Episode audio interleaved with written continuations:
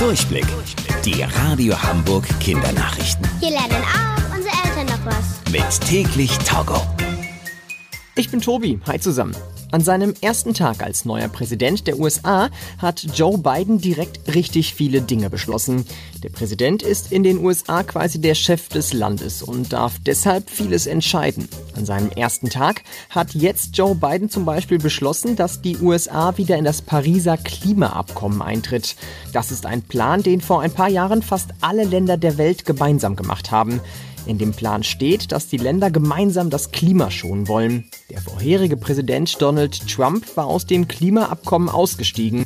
Das aber hat Joe Biden jetzt sofort rückgängig gemacht. Denn er findet, es ist extrem wichtig, das Klima zu schützen.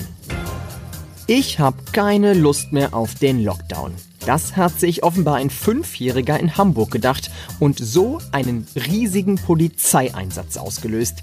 Der Junge ist ohne Bescheid zu sagen von zu Hause ausgebüxt. Die Eltern haben sich natürlich sofort große Sorgen gemacht und die Polizei gerufen.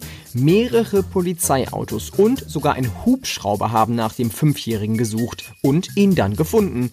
Der Junge war zu seiner Kita gelaufen, die wegen Corona seit Wochen geschlossen ist. Er hatte offenbar einfach die Nase voll vom ständigen Zuhause sein.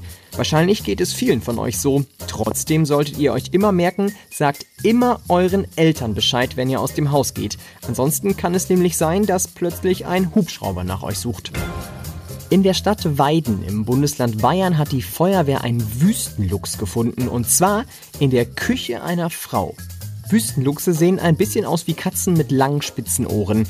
Wie ihr Name schon sagt, leben sie am liebsten in der Wüste, vor allem auf den Kontinenten Afrika und Asien. Als Haustiere sollte man sie auf gar keinen Fall halten.